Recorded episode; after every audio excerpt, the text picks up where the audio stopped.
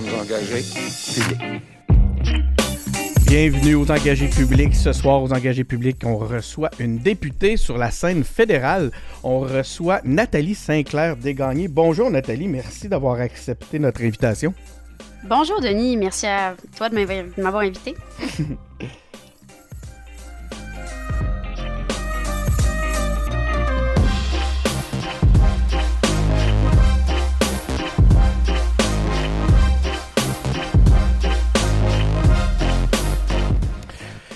Donc, merci tout le monde d'être à l'écoute pour euh, cette, cet épisode des engagés publics. Hein, les engagés publics en direct. Première entrevue en direct, euh, Nathalie. Écoute, ça, te mène, ça, te met une certaine pression, ouais. Absolument. merci. Je commence gros en plus, donc euh, je, suis très content d'être là. C'est courageux. Écoute, mais je te remercie beaucoup. Je ne sais pas si on va avoir beaucoup d'élus comme ça qui vont accepter de, de, se prêter au jeu comme ça du, du direct. C'est pas, pas nécessairement évident, surtout pour des discussions de fond. Mais garde, de toute façon, ce que je peux dire, c'est que les, pratiquement toutes les entrevues que vous voyez euh, aux engagés publics n'ont pas de montage. Donc, euh, c'est soit parce qu'on n'est pas assez dur avec nos invités ou soit parce qu'on essaie de rester dans la pertinence, mais c'est toujours assurément euh, dans le respect, ça c'est sûr. Donc, encore une fois, merci Nathalie Sinclair-Desgagnés, diplômée, euh, écoute, de, différents, différents diplômes, en fait, baccalauréat en économie de l'Université McGill, maîtrise en économie de l'environnement à l'Université d'Oxford en Angleterre. Anciennement, tu as, travaillé au Luxembourg pour la Banque européenne d'investissement. Tu as, un parcours à à, l'international qui est vraiment intéressant. Euh, chercheuse au Centre interuniversitaire de recherche en analyse des, euh, des organisations, le Cyrano. Euh, j'ai un long CV, hein, fait que préparez-vous. économiste chez l'organisme sans but lucratif Uranos. économiste et chef de projet chez PricewaterhouseCoopers. C'est tout le temps le fun de dire ça. À, à, Londres. Directrice principale chez Deloitte. On dit Deloitte, Nathalie?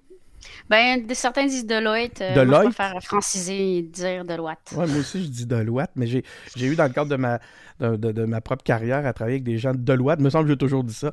Euh, économiste senior au bureau de la transition écologique et euh, résilience de la ville de Montréal. Maintenant, depuis le 20 septembre 2021, tu es élu député de Terrebonne à la Chambre des communes. Une semaine après, tu partais pour parce que tu accouchais d'un garçon, Adrien. Je sais pas comment va Adrien. On va commencer. va bien. J'espère qu'on l'entendra pas trop. il a eu une dure journée. C'était sa première journée à la garderie aujourd'hui. Ah, bon, ben, donc, euh, gros moment pour nous, euh, euh, les, parents un peu. Fébrile. On a une petite pensée pour, pour Adrien dans ce cas-là, dans ce contexte-là. et donc, puis tu as aussi d'autres rôles. on va parler de tes différents rôles à, la Chambre des communes, mais tu es aussi vice-présidente du, du comité permanent des comptes publics. C'est pas très surprenant quand on voit le, le, le, CV, le parcours que tu as. Nathalie, on a des, on a des amis en commun, puis je pense, je sais que tu connais les engagés publics. La question qu'on pose à tous les euh, à tous nos, invités la première fois qu'on les reçoit, c'est parle-nous un peu de ton background. C'est qui Nathalie Sinclair? Dégagné, la fille normale, pas la politicienne. Euh, la fille normale, euh, elle se considère pas encore comme une politicienne. La fille normale se considère encore comme une économiste. Et, et je dirais que c'est une. J'essaie de rester celle que j'étais avant, même si je sens euh, que certaines personnes commencent à me reconnaître euh, quand je me promène euh, à Terrebonne, mais la Nathalie normale, si on veut, je pense que les gens me décriraient comme étant très sociable. Je suis une bonne vivante. J'aime j'aime j'aime la vie j'aime danser chanter j'aime la musique je chante très mal mais j'aime j'aime ça pareil J'aime bien manger, bien boire. Euh, c'est euh, euh, tous les, tous les plaisirs, même même les plus simples. C'est un peu ce que j'ai recherché toute ma vie, tout en voyageant beaucoup. Donc j'ai essayé de euh, voyager le plus possible euh, quand je le pouvais, donc surtout durant ma vingtaine. Donc, tu l'as mentionné euh, dans mon parcours, j'ai vécu dans plusieurs pays, ce qui m'a aussi permis de, de voyager sur tous les continents, sauf l'Antarctique, mais c'est à faire. Hmm. Un jour, j'irai. Ah ouais, tu as, vraiment comme objectif d'aller aussi en Antarctique. Oui, je veux cocher cette case. je te comprends. C'est des beaux objectifs. OK, donc c'est ça, tu le disais, hein, tu es né à l'étranger, tu as vécu dans cinq pays, euh, tu parles cinq langues. Euh, est-ce que tu parles ces cinq langues-là d'une façon euh, fluide, égale ou Malheureusement, j'ai perdu un peu de fluidité dans mon allemand et mon portugais, je les pratique moins, mais mon français, mon anglais, mon espagnol sont en fait trois langues quasi maternelles. mon l'espagnol est ma langue maternelle. Ma mère vient du Pérou. Donc, on parle espagnol à la maison. Et euh, j'ai appris évidemment le français euh, en même temps. Et puis euh, l'anglais, je l'ai attrapé par la suite. J'ai envie de te demander quand même, puis il y, a une bride de réponse à ce que tu viens de nous dire, mais j'ai vraiment envie de comprendre pourquoi. Qu'est-ce qui t'a amené comme ça à voyager autant, à avoir mm. un parcours à l'étranger? Ben, je pense que c'est ça, c'est venu naturellement de par ma famille, mes parents. mon père est québécois, ma mère est péruvienne. Ils se sont rencontrés au doctorat aux États-Unis se sont mariés là. Et puis, euh, pour le premier emploi de mon père, ils ont euh, déménagé en France. Et donc, je suis née euh, à Fontainebleau, en France. c'est là que j'ai commencé ma vie. Mes parents ont toujours eu le goût du voyage quand à un certain moment, ils se sont posé la question euh, à savoir est-ce qu'on euh, est-ce qu'on s'achetait un chalet, par exemple? Est-ce qu'à un moment, on aurait bien aimé avoir un chalet? La, réponse est venue tout naturellement euh, de ma mère en disant oui, mais un chalet, ça va nous empêcher de voyager autant. Mm-hmm. Donc, j'ai eu beaucoup de chance. Je suis très chanceuse d'avoir d'avoir pu voyager avec mes parents. Ils essayaient de nous emmener dans des endroits où on avait, où on apprenait. Donc, la culture a toujours été importante. Euh, on a eu la chance d'aller, euh, évidemment, au Pérou voir ma famille, mais à chaque fois qu'on allait, on allait visiter des éléments culturels péruviens. On a voyagé dans plusieurs autres pays. Donc, la piqûre est venue de là. Mais en plus, je pense que le fait d'avoir grandi, d'avoir passé mes sept premières années en France, d'être venu ici euh, jeune, d'avoir suivi mon père dans nos années en année sabbatique aux États-Unis quand j'avais 12 ans, euh, et ensuite d'avoir vu le film L'Auberge espagnole, qui ah m'a énormément marqué.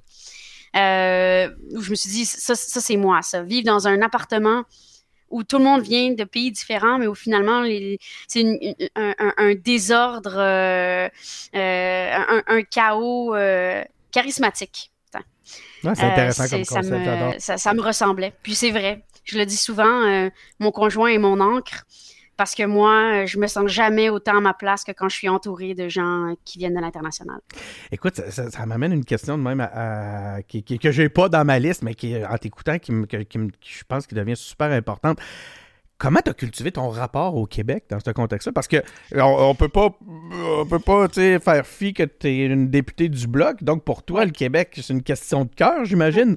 Euh, en plus, j'imagine qu'il y a aussi une question de tête, puis on aura l'occasion d'en parler. Mais Comment tu as pu cultiver ton rapport au Québec? Ça me, ça m'intrigue.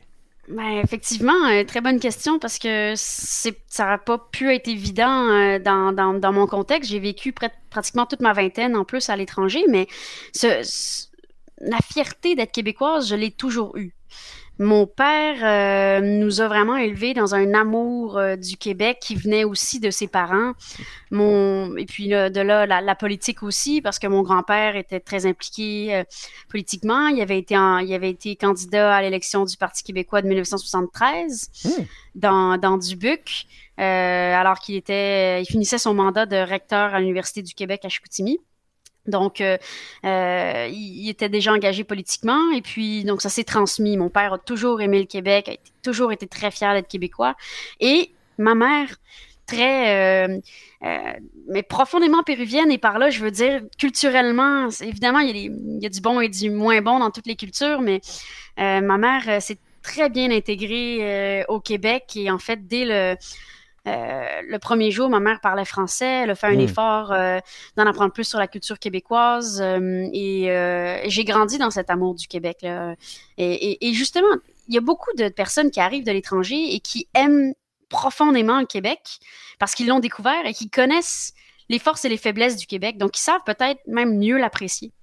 Ah, c'est intéressant comme concept. C'est vrai, hein, effectivement. Tu as un regard, tu as un pas de recul. Hein, Exactement. Par rapport Puis le Québec a tellement de force, on le réalise quand on a vécu ailleurs. Euh, on a vraiment un beau pays. C'est dommage que certains ne réalisent pas le potentiel que, pourrait avoir le Québec s'il si, euh, pouvait décider par lui-même de tout. Des fois, on a trop le nez euh, collé dessus. Je, voudrais rappeler à nos, euh, à nos auditeurs, si vous voulez poser euh, des questions, gênez-vous pas, il y a le, chat qui est live actuellement. Évidemment, je vous garantis pas que vos questions vont, être posées. Par contre, si ça amène un, point super intéressant qui pourrait nous amener, qui pourrait venir enrichir cette discussion-là, écoute, ça serait, écoutez, ça serait vraiment super apprécié. Donc, gênez-vous pas. Ça va, on- on va profiter du chat, on va profiter du fait est live. Euh, Nathalie, je reviens à toi. Euh, donc, attends un peu, on a, des, on a différents éléments de dossier. Ben, moi, en fait, ce qui m'intéresse aussi, c'est de savoir, dans un parcours aussi brillant, euh, qu'est-ce qui te, qu'est-ce t'a amené en politique? Ça a été quoi ton parcours? As-tu un parcours de militante? Comment, comment tout ça est arrivé? Oui. Euh, j'ai, euh, oui, j'ai un parcours de, de militante. euh, euh, à l'université euh, McGill, j'ai euh, réussi avec une de mes amies à fonder la cellule souverainiste. Oui, Hmm. oui, il y avait une À cellule McGill. souverainiste à McGill. Oui. Euh, et, et à vrai dire, ça sonne, ça sonne difficile. C'était pas évident de trouver des membres. Mais d'un autre côté, on, on- disons qu'on attisait la, cu- la curiosité euh, des Canadiens anglais qui, tu sais, en avaient entendu parler, mais qui, euh, qui avaient jamais rencontré des souverainistes sympathiques. Donc, c'est Oh, l'image wow, qu'on voulait donner à la point, cellule euh, souverainiste. Tu touches un point tellement intéressant. Là. Il y a tellement de monde. que ça m'arrive souvent de me faire dire par des, des gens qui sont pas souverainistes. Je me dis, mais écoute, des fois, je m'intéresse à la souveraineté, je m'intéresse à l'indépendance. euh, J'essaie d'en savoir plus. Mais j'ai l'impression que c'est pas tout le temps très long avant que je me fasse insulter parce que je remets des choses, des éléments en doute. Des fois, on a, on- il y a- y a- dans notre façon de militer, ou de, on prend peut-être un petit peu trop ça à cœur, puis on n'a pas cette, cette, euh, cette sensibilité-là. hein. C'est bien dur de convaincre quelqu'un qu'on a, qui, qui, qui, lui, se sent insulté. ou euh, Ouais. Donc, donc Non, c'est sûr. c'était Et votre approche à qu'il faut- McGill.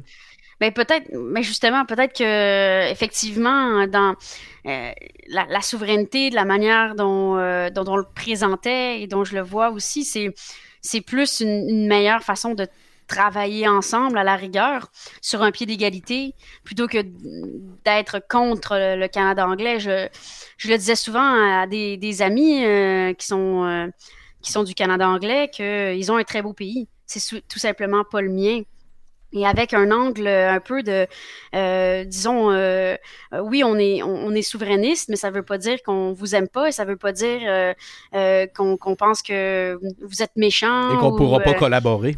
Exactement, on veut collaborer. Puis économiquement, puis c'est au- aussi une des, une des raisons euh, qui m'a qui m'a poussé à, à, à être souverainiste, une souverainiste de, de tête, euh, parce que économiquement, si le Québec était indépendant, je le pense profondément, on s'en tirerait mieux. Puis ça serait peut-être mieux pour tout le monde aussi. Peut-être que si on avait des accords avec euh, le Canada qu'on pouvait décider par nous-mêmes, peut-être qu'on aurait une zone de libre-échange, probablement. Euh, mais au moins avec où le Québec a la capacité de négocier, euh, peut-être qu'on s'en sortirait mieux. Donc, ouais, c'est avec cet angle-là que j'approchais. Puis les gens étaient plutôt curieux d'entendre ce, ce point de vue-là. Je trouve ça intéressant parce que tu as, utilisé le terme euh, souverainiste de tête ou des arguments, de- ben justement avec des Oui. arguments plus, plus pragmatiques. Puis j'ai l'impression qu'avec le temps, à travers les, dans les dernières années, à travers l'histoire, hein, on, on a, on a eu souvent, on a souvent mis la, la, la, la, la charge de faire la preuve que le Québec serait vi- viable ou plus économiquement euh, compétent, disons-le de même, euh, si- s'il était indépendant. Alors que j'ai l'impression que des- ça serait le des fois qu'on qu'on vire un peu la caméra de bord puis qu'on demande au Canada de prouver qu'on est qu'on a qu'on profite de cette fédération-là. Est-ce que c'est un- une réflexion que tu as, déjà enta- entamée ou que t'as- sur laquelle tu as, des, t'as des points? C'est un excellent point. Il est, il est tellement bon que le Canada anglais le- ne le fera pas. Ouais, hein? C'est- C'est. Donc, je pense qu'on a le, la réponse est intrinsèque au refus de répondre. On s'est toujours présenté ça comme si c'était à notre charge de faire la preuve. J'aimerais ça, moi, que ce soit eux qui fassent la preuve une fois de temps en temps. Euh, On est d'accord, on mhm. est d'accord et euh, je pense qu'ils savent que finalement ils profitent euh, aussi de la présence du Québec. après, je pense qu'il y a des raisons même identitaires avec lesquelles ils profitent de la présence du Québec. Euh, le Canada a, tiré énormément de son identité Ouais. euh, du, du Canada français. Donc, sans nous, peut-être que c'est pas juste économiquement, mais peut-être qu'aussi au niveau identitaire, ça, ça, euh, disons auraient aussi d'autres arguments là-dessus à, à apporter. Il y, a, euh, il y a Juan Felipe qui fait dire que tu es une très bonne députée, présente sur le terrain, à l'écoute. Donc, il, est, il, est, à l'écoute, lui aussi, des engagés publics aujourd'hui. Écoute... Merci, Jean-Philippe. Juan Felipe. ben, écoute, moi je, moi, je lis ce que je vois là. Je pense que ça se disait. Oui. Juan Felipe. J'aime ça. OK, attends un peu. On va y aller avec d'autres éléments. Mais en fait, c'est sûr que là, il y a bien des éléments qu'on, dans tout ce que tu viens de dire là, qui répondent à cette question-là, mais pourquoi le bloc, en fait? Qu'est-ce oui. qui qu'est-ce qui t'a amené plus particulièrement au bloc? Je comprends que tu es indépendantiste, je comprends que tu as des euh, bon, t'as, t'as une vision du. Québec qui t'a amené là, mais sinon, ben oui, donc je suis, je suis souverainiste, donc déjà là, ça réduisait le nombre de partis si je voulais m'impliquer en politique. Ensuite, je, je le cachais pas, j'ai euh, énormément de respect et d'admiration pour euh, notre chef Yves-François Blanchet.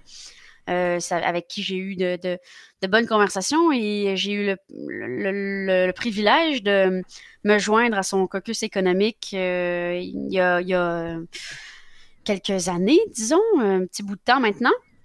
Euh, ce qui fait que j'ai pu travailler euh, au développement d'une plateforme économique, à des propositions, et euh, je crois fondamentalement que le, le Bloc québécois aide à défendre les intérêts du Québec.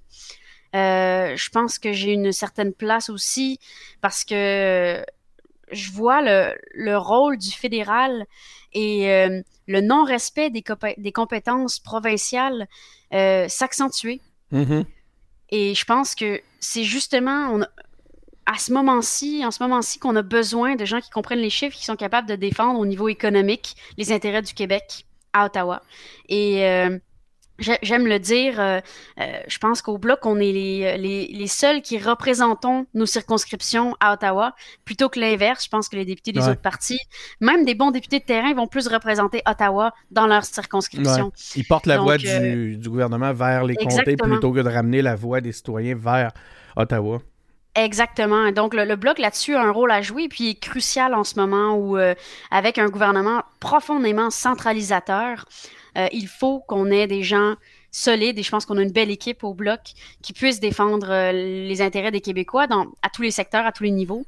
Et donc, au niveau économique, au niveau financier, le, chef est venu chercher des, candidatures pour, pour aider, parce que là-dessus, il y a vraiment du travail à faire. Fait que je comprends que tu euh, t'impliquais bien avant la bien avant d'être oui. candidate. Là. Toi, c'est pas, pas arrivé du jour au lendemain. Tu n'es pas, pas une candidate parachutée, hein, comme on entend.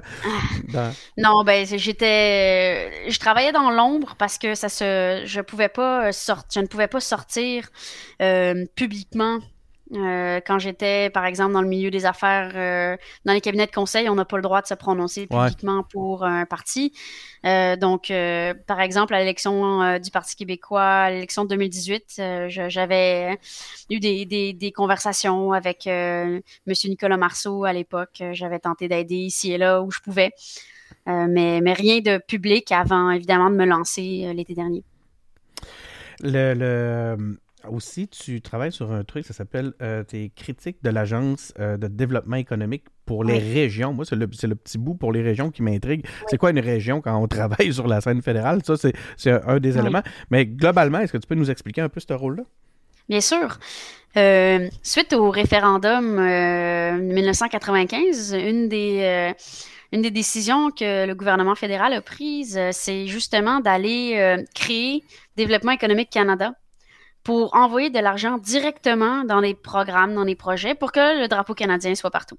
Oui, on s'en souvient. Donc, voilà. Donc, euh, c'est une des décisions qui avait été prise et euh, euh, nous, en fait, mon rôle à moi quand, en tant que critique de Développement économique Canada, c'est de regarder le, le côté Québec parce que DEC, Développement économique Canada, fonctionne surtout pour les, pour les régions. Euh, du Québec. Donc, ils aident les entreprises dans les régions, etc. Okay. Ils ont différents programmes de subventions, euh, de prêts. Donc, euh, moi, mon rôle, c'est un, de m'assurer qu'ils ne fassent pas de dédoublement ou de, de parfois même, je dis pas qu'ils le font, mais par exemple, il pourrait avoir des cas de chantage où si le gouvernement, si nous on met de l'argent, on veut que le gouvernement du Québec aussi mette de l'argent dans ce projet-là, dans ce programme-là. Euh, mon rôle à moi, c'est c'est de pousser pour que DEC rende l'argent au Québec ou aux, aux, institutions qui existent déjà, qui sont déjà là à travailler pour les régions du Québec pour qu'il y ait un seul acteur pour les régions, plutôt que d'avoir euh, trois, trois, quatre acteurs des fois qui travaillent dans le fond pour les mêmes objectifs. Donc, tu défends les intérêts du Québec à travers tout ça, évidemment. Bien sûr, toujours. Tu, sièges aussi à la section canadienne de Parle America. On dit-tu Parle America ou Parle Americas? Parce qu'il y a un S. Parle Americas. Par, plusieurs Amériques. Ben écoute, ah, ah merci. Euh, Parle-nous-en donc. Continue à nous, euh, à nous instruire sur le, sur le sujet.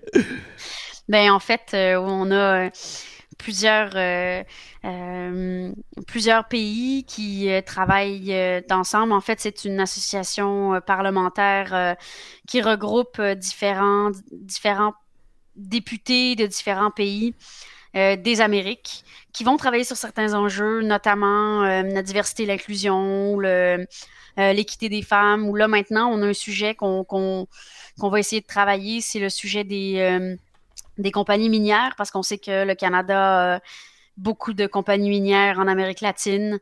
Donc, euh, moi, après, mon rôle là-dedans, il est, euh, il est un peu euh, spécial parce que bien que je sois membre du comité canadien, mon objectif à moi, c'est de défendre et de représenter le Québec.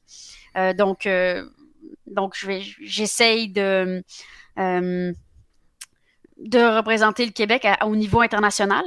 Euh, avec mes langues, ça aide aussi. Euh, le fait que je parle couramment espagnol et que je me débrouille assez bien en portugais. Euh, évidemment, l'anglais. Donc, je parle la plupart des langues des, Amériques.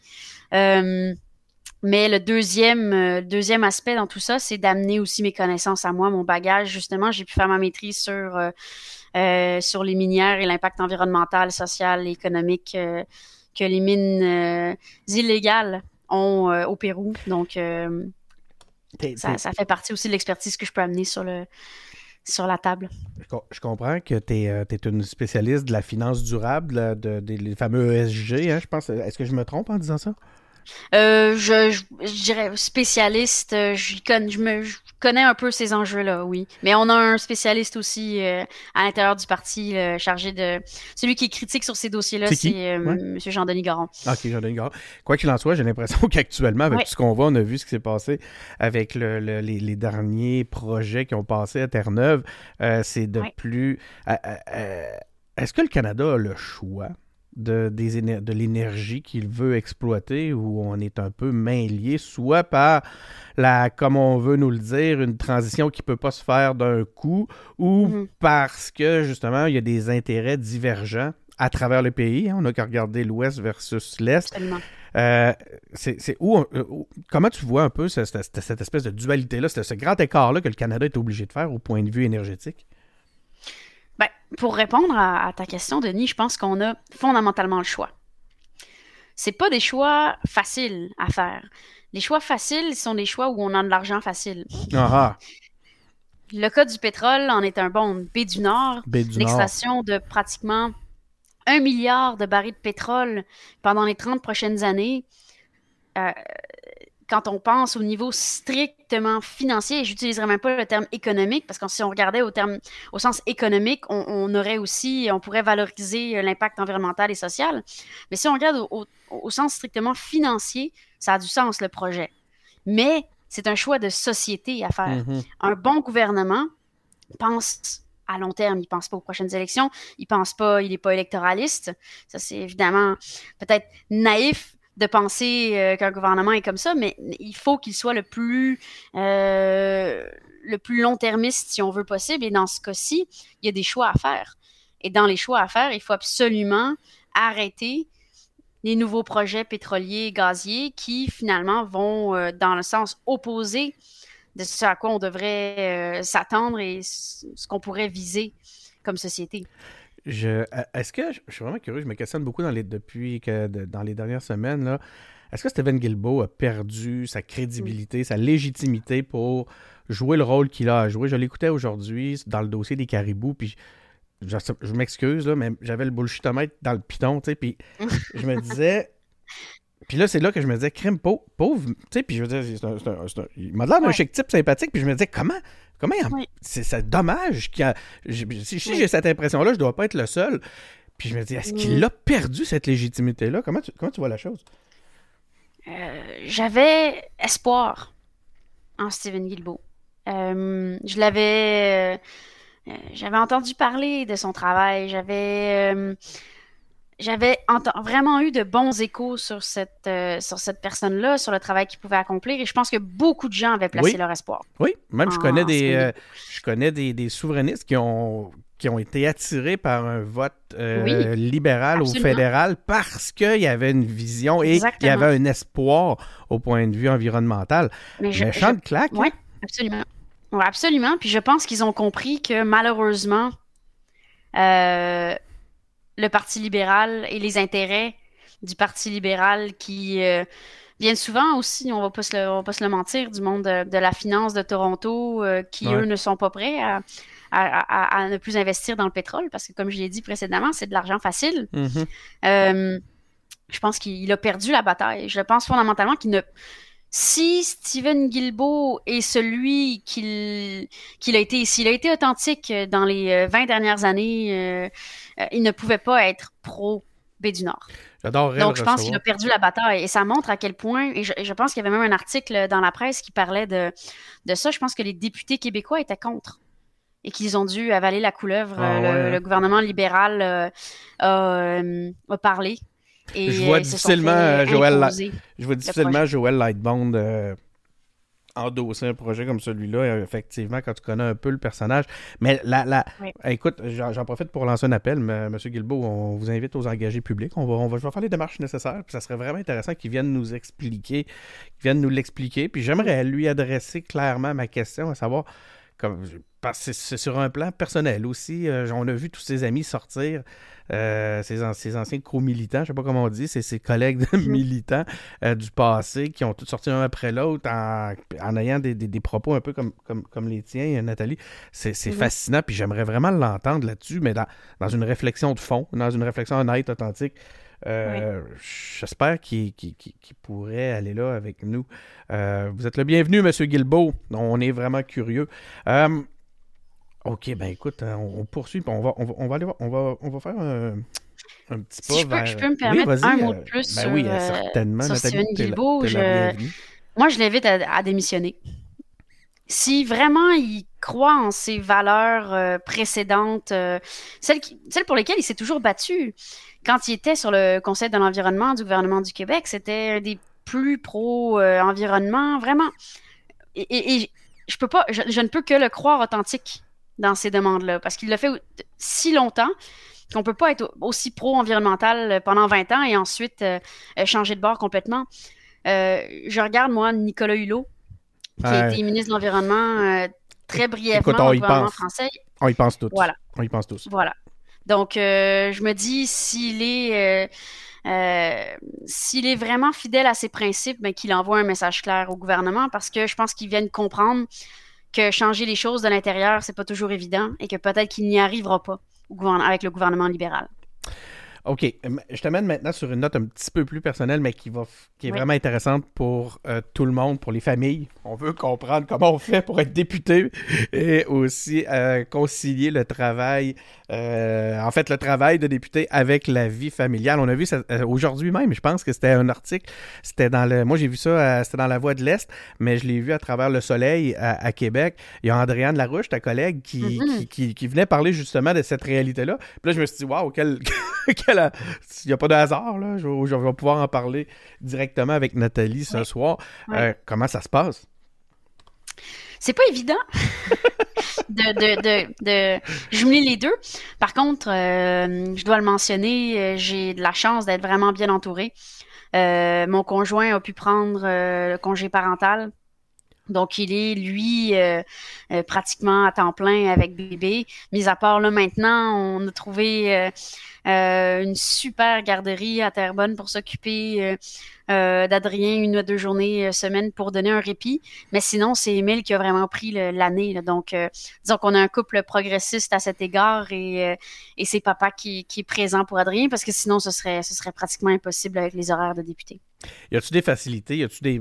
Je pense que je vais un anglicisme, mais y a-tu des, des, des, y a-tu des, quelque chose qui facilite un peu cette, euh, cette conciliation-là dans le cadre du travail, ne serait-ce qu'à la Chambre des communes, des, des ben, infrastructures, des règles? Oui, ben, on a la, première qui l'a faite, et je lui lève mon chapeau, c'est Marilyn Gill.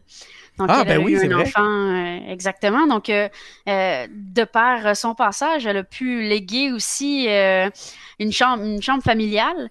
Euh, ah, où on peut, euh, où par exemple Émile et, Adrien, mon, garçon, peuvent aller m'attendre euh, si j'ai des longues journées comme ça, je peux, je peux passer un peu de temps avec eux.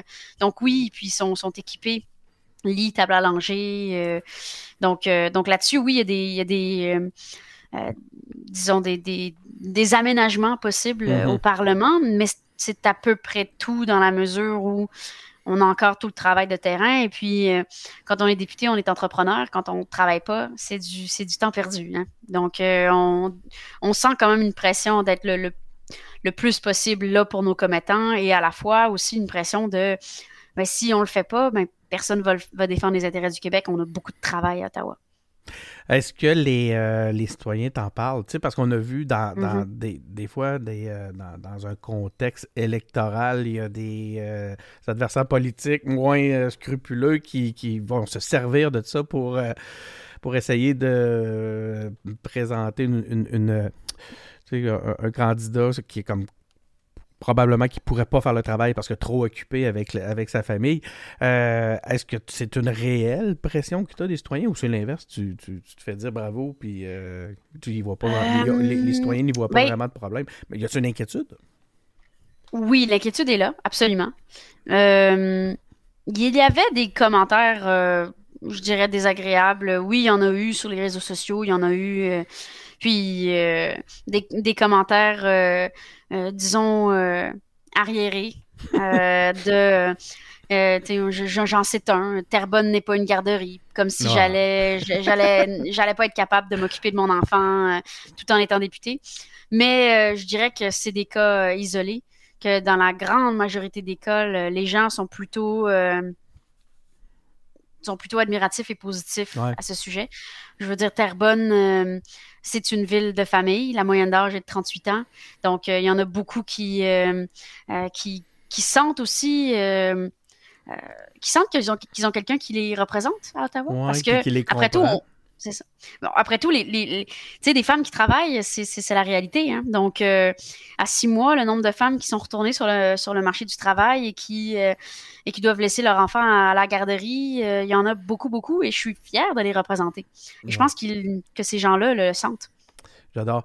Le, garde, on va en parler de, de Terrebonne, on est rendu là. Est-ce que tu peux me décrire un peu ta, circonscription? À ta façon. Je sais que c'est large, mais ben, pas, pas tant. Ben oui, c'est des éléments de, de, territoire que tu as envie de me parler, allons-y. Mais sinon, qui sont les électeurs de Terrebonne? Qui sont les, les gens de Terrebonne? Jeunes, dynamiques, euh, donc une ville euh, donc jeune, je l'ai mentionné, là, 38 ben ans d'âge euh, moyen. Exactement, beaucoup de familles, beaucoup de et des gens qui travaillent aussi. Donc on a un revenu médian supérieur à la moyenne québécoise, des gens qui qui sont fiers de travailler, qui sont fiers de travailler dur. beaucoup travaillent à Montréal, donc il y a encore l'aspect où c'est où on sent quand même une banlieue, mais de moins en moins, je dirais.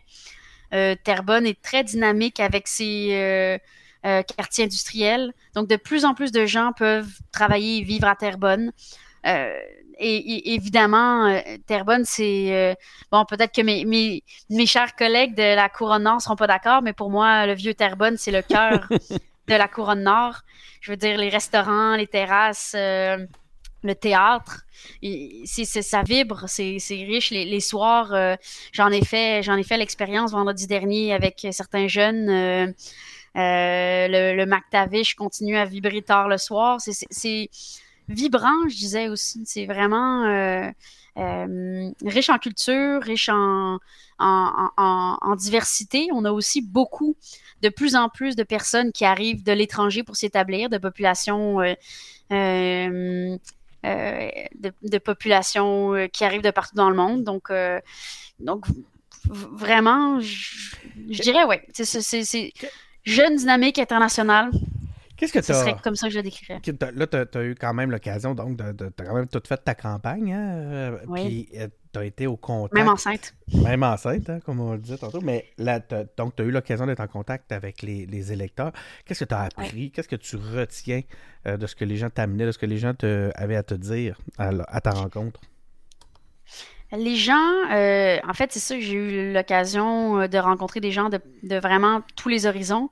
Je dirais que les besoins sont, sont très variés de, la part d'une députée. Euh, avec mon parcours, je pense que les gens étaient. Il y a beaucoup d'entrepreneurs à Terrebonne. Les gens voulaient savoir, bon, ben, tu sais, on entend souvent parler de, du gouvernement du Québec, mais on entend rarement parler du gouvernement du Canada. Mm-hmm qu'est-ce que qu'est-ce qu'on peut en obtenir, qu'est-ce qu'on peut aller chercher? Donc ça, c'est une des choses. Je vais notamment euh, présenter euh, la semaine prochaine au, avec la, en partenariat avec la Chambre de commerce euh, des Moulins, donc qui inclut aussi Mascouche, mais je vais présenter tous les programmes fédéraux auxquels les entreprises peuvent appliquer. Donc ça, ça, fait partie des choses que je me suis fait demander. Les gens étaient contents d'avoir une députée qui soient euh, à leur écoute au niveau économique, qui comprennent un peu leurs enjeux. Donc, ça, il y avait de ça, parce qu'il y a beaucoup de, gens qui travaillent en entreprise et qui cherchaient une certaine expertise. D'autres choses que j'apprends, euh, concrètement, l'environnement, très important. On se dirait, ah, ben, si les gens sont intéressés, il y a un peu un stéréotype des fois de si les gens s'intéressent euh, à leur finance ou euh, à la, finance de leur entreprise, peut-être qu'ils s'intéressent moins à l'environnement, mais non. peut-être que c'est le fait d'avoir euh, des jeunes familles ou. mais les gens sont très préoccupés par la planète qu'on va, qu'on va léguer à nos enfants. Et ce thème-là revient très souvent. Donc, euh, donc ça, c'est important. Autant au niveau euh, local, euh, les gens veulent des parcs, des espaces verts. on a un potentiel pour un, des corridors de la biodiversité. Donc, on a des grands espaces verts. Donc, ça, c'est bien. Malgré une, une, ville qui se densifie, on a quand même au niveau municipal un bon leadership au niveau environnemental. Écoute, ben, on dirait que tu devances toujours mes, mes questions. Puis c'est là que je m'en allais. C'est quoi les grands dossiers? C'est quoi les, dossiers qui, t'occupent actuellement dans Terrebonne? Euh, disons qu'il y en a un en particulier euh, que j'aimerais beaucoup aller chercher. C'est euh, un ancien chantier du gouvernement fédéral, donc la Défense nationale, le ministère de la Défense nationale du gouvernement fédéral possède encore un ancien chantier qui est maintenant désaffecté depuis bon nombre d'années, mais qui est évidemment contaminé et ah. potentiellement dangereux. Donc, terrain fermé, énorme terrain qui n'est plus utile aujourd'hui.